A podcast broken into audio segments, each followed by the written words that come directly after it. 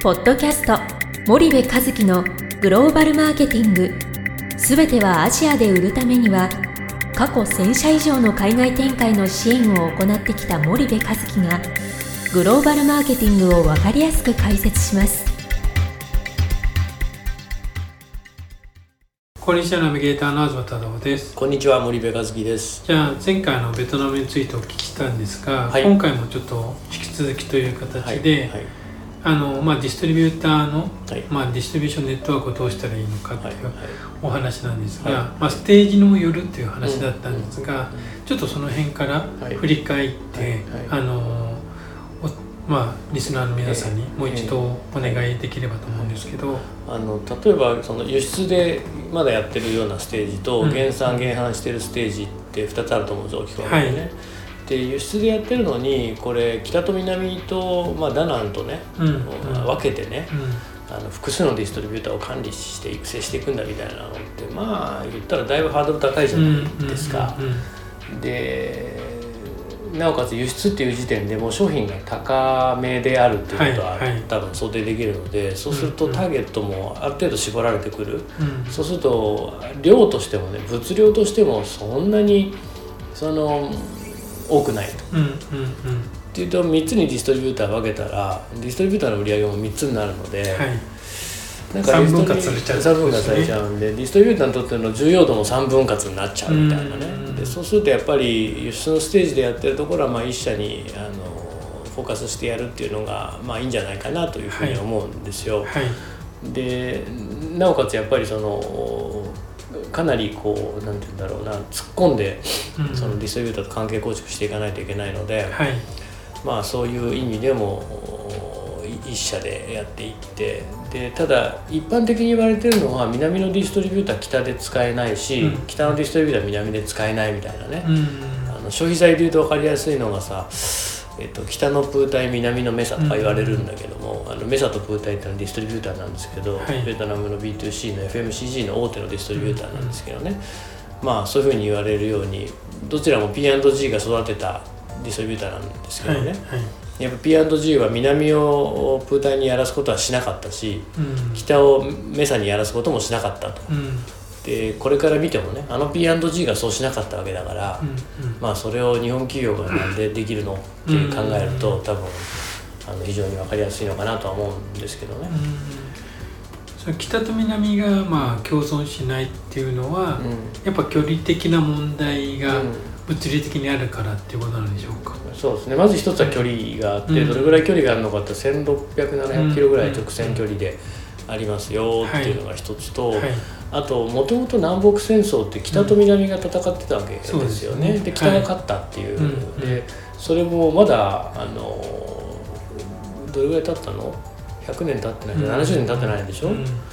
えっ、と560年ぐらい。ですね、でそんな中でやっぱりその北の方が偉いんですよね、うん。基本的にはね。なので全土の南の役人もいわゆる公的な機関の偉いさんは全部北出身の人でそうなってくると北のパワーは南でも影響力があるけども南のそのなんかお金持ちは北ではパワーを失うみたいなことはやっぱ結構まだまだ顕著に残っていてはいはい。日本でもそうですよね。なんか東京と大阪でつい何十年か前戦争しててね。うん。なんか大阪の人が東京来たらまあめちゃめちゃ差別だよね 差別まではされないかもしれないけど今のベトナムね、でもそういうことがやっぱあって、うん。本当なの？って僕もいろんなベトナム人で話しましたけどね。いや本当だと。うん。言ってますからね、うん。本当だと思いますよ。うん。まあ差別されたことないんで僕は分かんないですけど。なるほど。まあそういったまあ歴史的背景も、じゃああると。非常に根深く残ってると。はい。はい。なんででまた街も違いますよね、うん。北の街と南の街ってね、森部さんが受けるハノイとホーチミンの印象ってうん。それぞれどんな感じですか、いやまあホーチミンハノイもだいぶ良くなったけども、はい。ちょっと前まではね昔の北京みたいなねうん。20年前の北京って北朝鮮みたいだったでしょ。はいはい。あちょっと僕ちょっとここはまあ。いやでも本当そう20年前僕北京20年か25年ぐらい前北京初めて行った時に、うわあの共産国ってこういう感じなんだなっていうのをはいはい。すごい感じて、うん。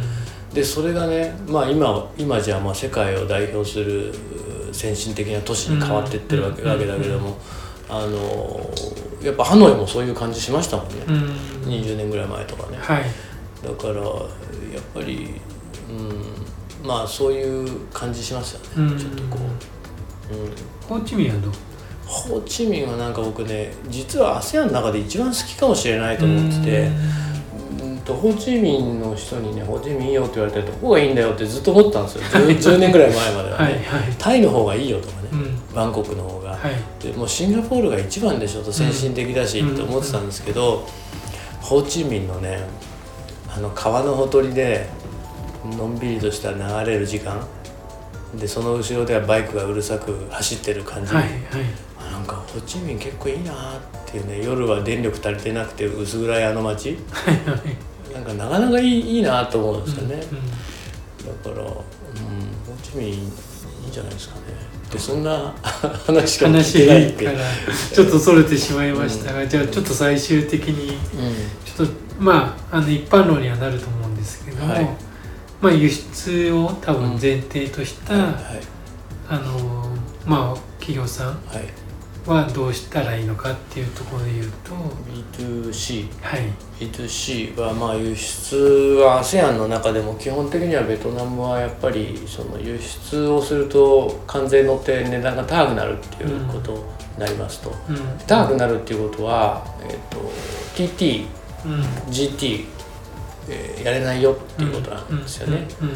その高いので売れませんと、はい。そうすると残る市場は MT になってくるので、うんまあそんなにそのアマウントが他の国に比べると出ませんよ、はい。というのがまあ一つあるんじゃないかな、なので本当にやる今やるべきなのかってことは考えないといけないっていうのは輸出の場合はね、うん。ただ一方で今やっとかないと将来の大きな富はないので、うん。あのそういうことを含めてもあの中長期で戦略的に見て考えた方がいいっていうことと、うん。どっかでやっぱりベトナム産品なのか ASEAN 産品なのか中国からのあの輸入品なのか、そういう TTGT で儲けるような商品を、うんどっかの時点で考えとかないと、うんうん。いけないえーと思いますうん。けどもね。わかりました。じゃあ今日はありがとうございました。はい。さんありがとうございました。はい、ありがとうございました。本日のポッドキャストはいかがでしたか？